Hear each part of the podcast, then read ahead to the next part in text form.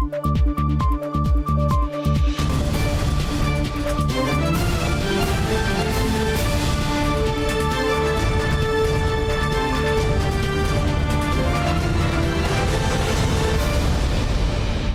键时刻带您迅速掌握潮流趋势，欢迎您收看《财经趋势四点零》，我是赵廷玉。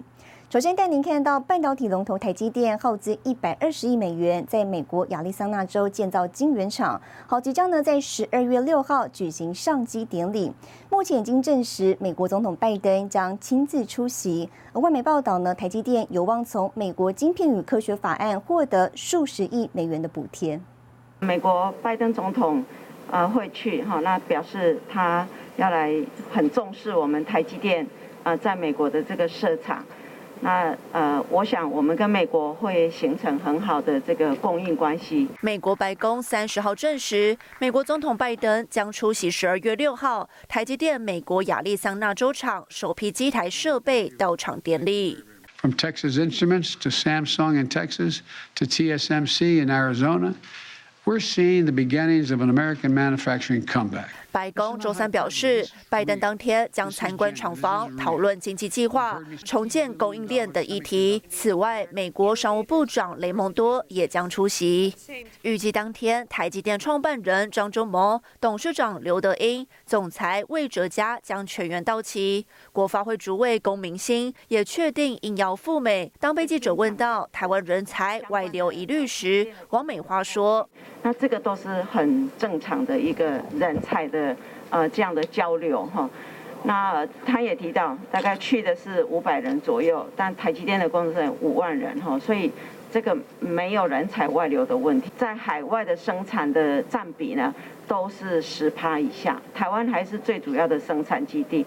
另外，彭博社十二月一号报道，知情人士透露，亚利桑那州厂二零二四年投产时将采用先进的四纳米制成晶片，较原先公开的五纳米更为先进。据说原因是苹果等美国客户要求台积电供应更先进制成的晶片。另外，消息人士表示，苹果执行长库克也将参加台积电亚利桑那。场的上级典礼，预计超维执行长苏姿峰和辉达执行长黄仁勋也将出席。新唐人亚太电视张麒麟综合报道。好，台湾半导体东间继续带您看到全球第三大细晶圆制造商台厂环球晶，美国时间十二月一号在德州希尔曼市呢举行十二寸晶圆厂动土典礼，现场呢包括拜登政府官员、联邦政府跟州政府多达两百位重量级人士到场，这是回违近二十年美国首座细晶圆厂的设立，美国媒体也高度关注。环球金位在美国德州希尔曼市十二寸晶圆厂正式动土，更是美国近二十年来首座细晶圆厂。I hope that we will be not only uh, the, the the best and biggest of its kind in uh, in the U.S., but also it will be one of the very good uh, silicon wafer fab in the world. 德州新厂预计投资新台币五百五十亿元，是环球金千亿元扩充计划的一环。预计两年内完成新厂建造、设备安装，二零二四年渴望量产，将可供应大客户台积电与英特尔。彭博引述环球金说法，分析两大原因，包括美国晶片法案的支持，美国本土细晶圆供应链巨大缺口需求，成为台厂砸下重金在美国设厂主因。1% of all silicon in the world is manufactured in the U.S. So any type of disruption that we would have from overseas delivery of silicon would immediately shut down the chips that are being manufactured. It's going to help expand our infrastructure. It's going to bring folks to our new neighborhoods. 美国拜登政府团队官员、联邦政府、州政府和地方政要多达两百位重量级人士到场。身为全球前三大矽晶圆厂，环球晶德州投资受到美国媒体高度瞩目。 新唐的电视沈维彤，台湾台北综合报道。好，针对台积电美国布局，台积电董事长刘德英本周受邀出席三三会演讲。根据转述，刘德英直言呢，台积电去美国建厂有市场以外的原因，台美工程师的风格不同是台积电要去的原因，而人才管理才是真正的课题。三三会十一月例会特别邀请护国神山台积电董事长刘德英专题演讲。但这次活动没有对外开放，也没有公开行程，格外低调。前阵子那个股神巴菲特有加码台积电的 ADR，会不会觉得对股价来来说是很好的消息啊。小心小心，也不错，这样子嘛。独具慧眼。我可以帮我分享今年分红是不是真的不错？被问到台积电员工分红，刘德英微笑点头不语。尤其这也是暌违好几年，刘德英与昔日台积电老同事蒋尚义同场活动。很高兴他回到台湾来。啊，有恭喜他这样子接下新的别的职这样。是是是。对我自己来说，我以前是从半导体去看应用，那现在是从应用端反过来看半导体。所以对我来说是一个新的挑战，还蛮有意思的。简短回应后，随即进入会场。蒋尚义过去与刘德英都曾任台积电共同营运长，他曾经在中芯国际担任董事、副董事长。回台后，蒋尚义接下红海半导体策略长一职，与台积电的合作相关产业布局也格外受瞩目。新唐人亚太电视王冠林、沈维彤，台湾台北综合报道。好，台湾半导体产业呢持续站稳全球龙头地位。工研院预估，明年二零二三年总产值可持续攀升至五兆元，年成长率达到百分之六点一。国际通膨高涨，半导体业面临库存调节压力。二零二二年，台湾半导体产业产值成长百分之十五点六。工研院预估，明年半导体产业总产值更渴望首度冲破五兆元。年成长率虽然有所放缓，为百分之六点一，但相较全球半导体产业衰退百分之三点六，台湾逆势成长，展现供应链坚强韧性。啊，在全球负成长的一个状态，我们还是可以维持正成长百分之六点一的状况。那我们预估大概年产值可以突破新台币五兆元。那在明年的第一季到第二季之后呢，或许哦，整个市场 会有一个明显的在复苏的一个现象。那么着眼的产品呢，可能就会从传统的消费性电子，慢慢的移动到所谓的 HPC 车用这一类的新型产品。二零二三年，台湾 IC 设计业年成长百分之五点一，IC 制造百分之七，封测百分之三点六，而晶圆代工依旧是最大亮点。工研院也点名，台湾半导体业界面临美中科技战带来的关键技术管制，引发产业连锁效应，形成二元体系发展。国际对分散风险的关注，也让去台化议题对台湾带来压力。在不得已的状况之下，我们怎么样把这个机会，呃，把这种，呃。看起来像是危机的东西，变成加上一点我们自己的的这个机会，哦，那所以这个从长远来看呢，呃呃，就是就像这个刚刚有提到一个建议，就是说 Made by Taiwan，哦，Made in Taiwan，那我们现在要 Made by Taiwan。前工研院院长、半导体业界泰斗史清泰认为，台湾半导体产业竞争优势未来三到五年不成问题。我认为这个现在各国要推动半导体本土制造，成功的机会是很低的啊。这我们都知道，台湾的竞争力很强，所以我觉得我们在三五年里面呢是不会有呃这个太多的这个问题的啊。不过，针对既有的台版晶片法案，只有聚焦在租税优惠上，确实太过狭隘。中纪院副院长王建全认为，政府应该审慎以对，思考端出更高位阶的台版晶片法案，延伸台湾竞争优势。新唐来的电视陈慧模、沈维彤，台湾台北报道。带您看到这一周的财经趋势短波。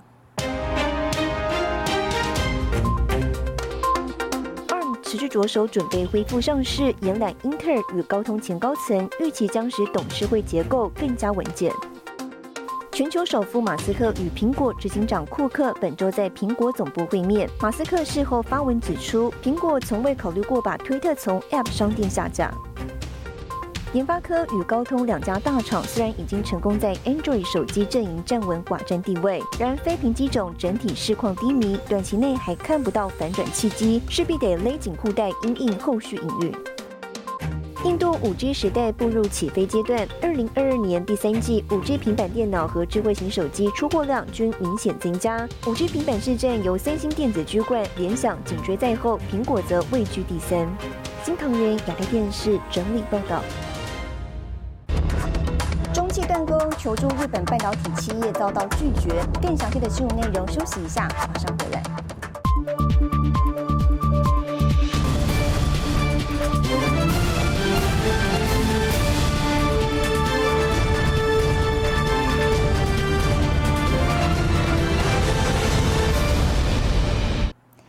来带您聚焦，在美国极力围堵中国半导体技术发展之际，有中国企业呢求助日本企业供应美国断供的产品遭到拒绝，这等于代表美国禁令对中国半导体产业的冲击已经显现。美国持续对中国半导体业寄出出口管制措施，如今有中企转向日本企业求助，遭到拒绝。日本一家半导体材料商总裁证实这项消息。I think you'll see other countries follow us. I think you'll see Japan and the Netherlands follow our lead. The reality is. For chip design, for the most sophisticated chips, artificial intelligence chips, the chips that they need in their hypersonic missile, which they launched last year, we are ahead of them. We need to stay ahead of them, and we need to deny them this technology that they need to advance their military. And that's exactly what we're doing. 在外国直接产品规则下，外企如果使用美国的技术或设备，也受美国禁令的管制。自从美国十月发布新禁令之后，中国高端半导体产业面临设备缺乏的困境，包含了设备机台。 乃至于一些软体的部分，实际上目前都对于中国大陆进行了一个管制的部分。这个部分的话，主要的目的不单单是要扼杀中国大陆的半导体产业，而是要拖缓中国大陆半导体产业的发展，才是美国真正的一个目的。美日的联手确实是拖慢了中国大陆的呃在半导体的一个脚步。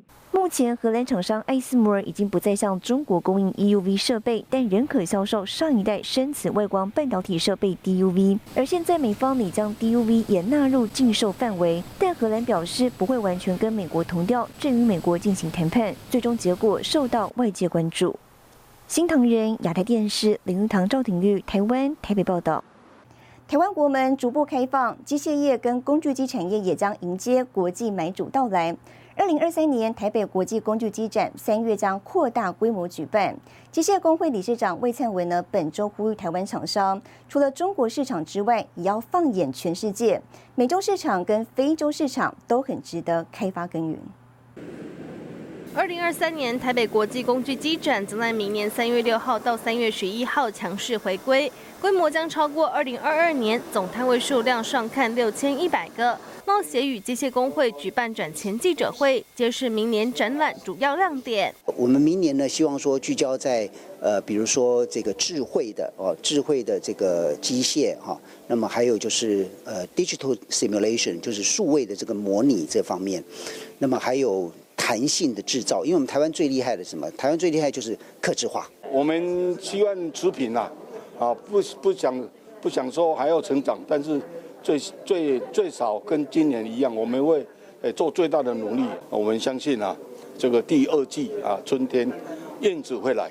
台湾机械产业二零二一年出口额成长百分之二十以上，不过今年则遇到不少乱流，国际通膨高涨，原物料价格波动。不过最大挑战来自中国大陆，当局过度防疫，重创业界需求，爆发白纸革命。机械工会理事长魏灿文也提出呼吁：大陆的。这个市场对台湾本来是相对的重要哦，以前都占百分之四十，那现在跌到百分之二十几，那现在最近的这个白纸运动啊，我相信对大陆来讲会造成不少的冲击，所以我一直鼓励台湾的厂商呢，啊，除了大陆市场以外，应该要看脸全世界，特别是美国、加拿大、墨西哥、南美洲。或者甚至是非洲的市场，都值得我们啊努力去开发。魏灿文建议厂商加大研发投入，积极拓展国际市场。非洲市场过去常买低价中国货，但品质良率不佳，开始考虑购买台湾产品，更是业者机会。至于新台币汇率，他建议比照竞争对手日本、南韩贬值幅度，期待明年三月台北国际工具机展吸引全球买主到来，也创造最大商机。新唐人亚太电视池千里、高建伦、沈维彤，台湾台北报道。接下来带你浏览这一周的重要财经数据。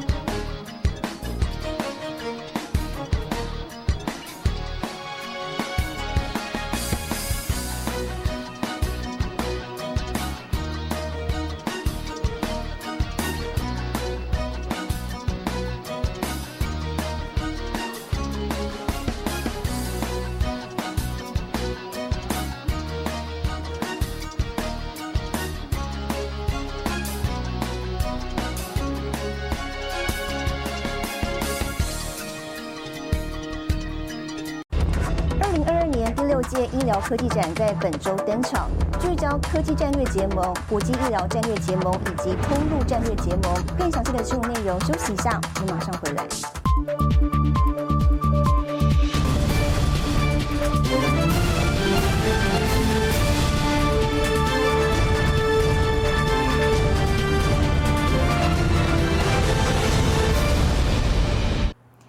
来，台湾医疗科技展盛大开展，生技医疗产业特进会跟东协国家的医院呢，也在开幕典礼上签署合作备忘录，打造医疗战略联盟。二一，请届台湾医疗科技展在周四盛大开展。参展摊位高达两千个，对比去年再增加了一百五十摊。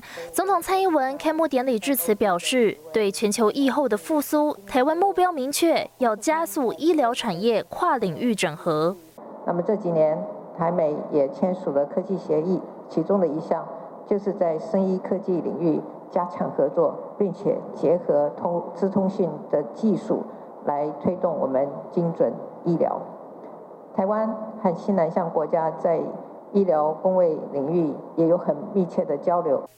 台湾促进和新南向医疗健康合作。蔡英文说，卫福部预告将松绑规定，让台湾医院可以更便捷的在东南亚设海外医院，拓展台湾医疗影响力。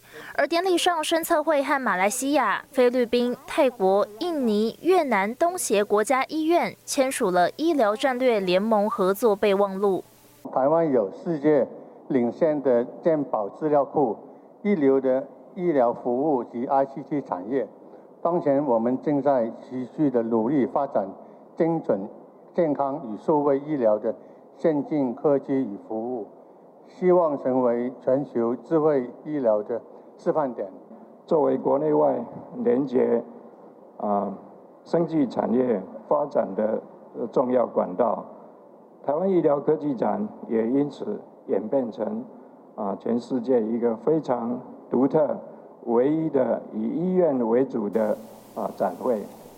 今年的医疗展更有东协超过百家的医疗集团，还有来自十五个国家五十多位的产业协会、通路的领袖等来台参加。深策会期许携手国际合作，打造医疗数位转型的生态圈。新唐亚太电视胡宗汉、曾新敏，台湾台北报道。面板双虎友达与群创近年积极布局智慧场域应用，提供解决方案。在今年的台湾智慧科技展上呢，展出一系列运用在智慧医疗的裸眼三 D 显示屏，还有行李箱大小的 X 光展现面板的多元应用。记者身旁的这一台装置呢，就是四 K 加裸眼三 D 技术的显示屏。那么透过上方的这个眼球追踪技术呢，可以看到里面的这个影像呢，它是会跟着记者移动的，而且呢，也可以帮助医师在术前规划。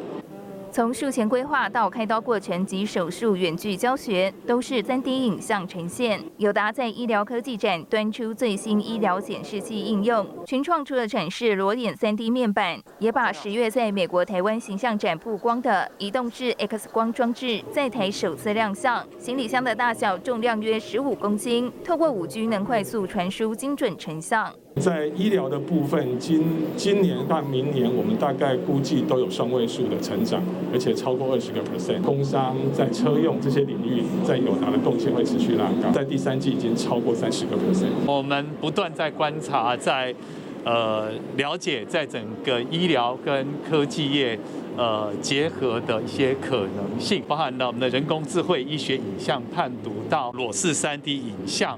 宏基董事长陈俊胜走访摊位，友达总经理柯布仁亲自解说，看得出双方的好交情，也凸显台湾 ICT 跟医疗紧密的关联性。不过提到景气，双十一和美国黑五才刚告一段落，今年买气对面板业来说好坏参半。为了清库存，几乎都是跳楼大拍卖二十 percent 以下，那对整个产业的库存降低是有效有帮助的，对后续明年拉货的动能应该是一个正。向的呃一个小确幸。今年因为还是受到比方说呃大陆的这个呃风控的影响，以及美国像一些大雪啊，也影响了很多消费，大家出门消费，所以目前来看，有可能会是比前去年前年应该是比较差的情况。那一旦通膨下来以后，景气就慢慢就会回来了。那我们相信这个需要一点时间。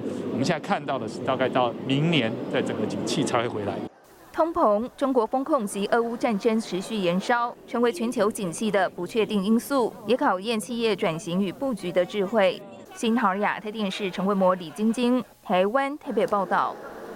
好，台湾医疗科技展也能看到台湾厂商针对疫后时代在医疗相关领域上的布局跟趋势，包括远距医疗以及预防医学。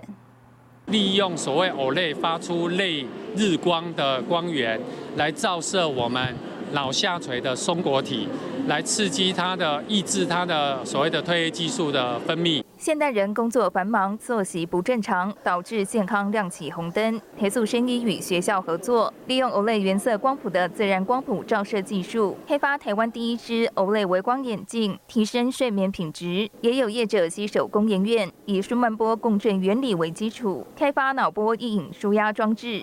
研究过程当中发现，就是说我们脑波频率跟心脏波频率其实是一样的。当我们同调一致的时候，身体是会最健康、最平衡的一个状态。舒曼波除了主振频率七点八三之外，再加上其他的谐振频率，才能够比较达到所谓的呃舒压的一个状态。进入疫后时代，人们更重视预防医学的重要，远距医疗需求也逐步成长。嘉士达打造的智慧手术室，结合五 G、AR、VR 的机器人，能精准导引医师开刀。台湾医疗科技实力坚强，吸引百家东协医院厂商走访展场，寻求媒合机会。台湾的医医疗素质都相当的高，趁这个机会，我们可以布局到东南亚。那我们本来结合我们原来的公司这边，我们希望把它放大哈。那这这个。是一个未来一个潜在的市场啊，东南亚人口也大，另外跟我们台湾的也是算比较接近哦，那应该有很多的机会。第一个部分先到马来西亚啊，进行所谓的一些医疗，包括医材的一些设点。那未来会以马来西亚当做一个中心，往旁边的所谓的呃东南亚国协十三国来进行延伸。呃，我们希望搭配政府的一个政策，呃，扩大我们的国际视野。越南也有近三十家数位转型中小规模医院来台，将有机会成为台湾医疗科技整场输出的海外指标，加速台湾推进东协市场。新唐尔亚太电视陈文模、李晶晶，台湾台北报道。带您看到下周有哪些重要的财经活动。十二月五号，美国 ISM 公布非制造业采购经理人指数。十二月六号，台积电亚利桑那州厂上机典礼。十二月六号，IDC 二零二三台湾 ICT 市场十大趋势预测记者会。十二月七号，欧盟统计局公布欧元区 GDP。谢谢您收看这一周的财经趋势四点零，我是赵廷玉，我们下周再见。